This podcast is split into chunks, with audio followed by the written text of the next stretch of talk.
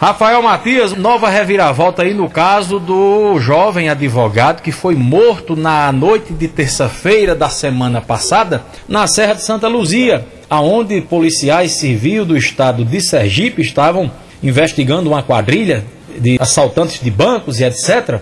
E infelizmente vieram fazer essa investigação na Paraíba. Segundo a Polícia Civil da Paraíba, foram comunicados por eles de última hora dessa ação que seria feita na Serra de Santa Luzia por infelicidade, o jovem advogado cajazeirense Jefferson Moura foi vítima fatal.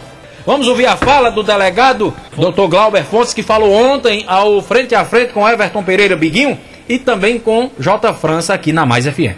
Quero cumprimentar Biguinho, cumprimentar J. França, cumprimentar Davi Alves e dizer que me encontro à disposição aí de vocês para os questionamentos que se fizerem necessários.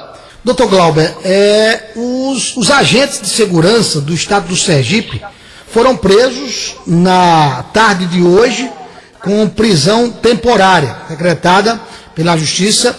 É, como foram as investigações diante deste fato que culminou na morte de Jefferson de Moura após esse fatídico dia que tirou a, a vida desse jovem? Qual foi a linha traçada para chegar à conclusão dessa situação e como foi que, que no caso, é, de, de, com requintes de execução nesse fato de Jefferson.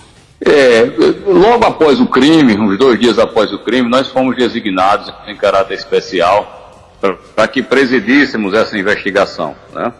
É, é um inquérito policial complexo, é um inquérito policial em que não se comemora absolutamente nada, é um inquérito em que uma vida foi perdida outras vidas serão severamente prejudicadas, mas nós não podemos negar que o fato aconteceu dentro dos limites territoriais do Estado da Paraíba, e aí cabe à Polícia Civil do Estado da Paraíba, com isenção, com responsabilidade, apresentar a história, apresentar a versão do que de fato aconteceu, certo? E para isso, nós trabalhamos ao longo desses últimos dias e verificamos a necessidade de uma prisão temporária Amanhã, a, na sede da Superintendência em Patos, a partir das 10 horas, nós faremos uma entrevista coletiva para toda a imprensa paraibana, é, momento em que nós é, detalharemos é, o andamento das investigações. Eu, eu, as investigações ainda não estão concluídas, ah, mas eu, o que eu posso falar é que estão bastante avançadas,